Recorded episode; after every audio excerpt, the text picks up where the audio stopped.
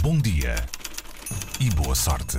Alexandre David com um guia prático para a felicidade de ver Então, um pirilampo. Como já deu para perceber, esta manhã trago uma questão que aposto que inquieta muita gente. Onde param afinal os pirilampos? Não os mágicos, acho que esses continuam por aí todos os anos, mas sim os outros, aqueles que brilhavam à noite no verão, quando a malta se afastava assim mais das zonas iluminadas da cidade. Consta que os bichinhos estão a desaparecer. Parece certo que estão pelo menos a diminuir a olhos vistos. Não deixa de ser engraçado. E um inquérito agora divulgado aponta o dedo aos principais culpados. E quem ou o quê é que anda a fazer desaparecer os coitados dos pirilampos? Os especialistas nestas criaturas, que alimentam a imaginação, dizem que os principais responsáveis por este desaparecimento são a perda de habitat, a iluminação noturna e o uso de pesticidas. O estudo foi liderado pois é. por uma equipa de biólogos da Universidade de Tufts, nos Estados Unidos.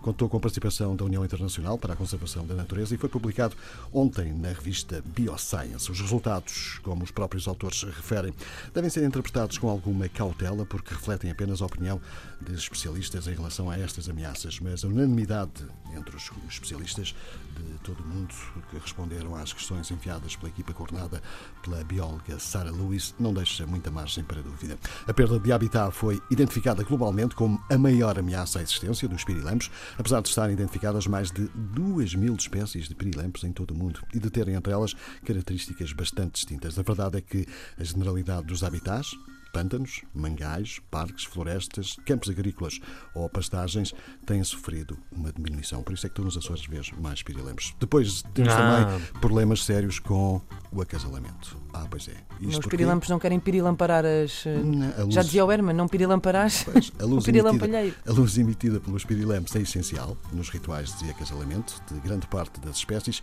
e é sobretudo aí que a presença da iluminação artificial se torna um risco. Além de perturbar os biorritmos natura- naturais, como os nossos, a poluição luminosa atrapalha mesmo os rituais de acasalamento dos pirilampos. E se não acasalam, claro que não podem reproduzir, portanto, têm tendência a desaparecer. Ora bem, naturalmente não há pirilampinhos, não há. Bolas, que notícia triste.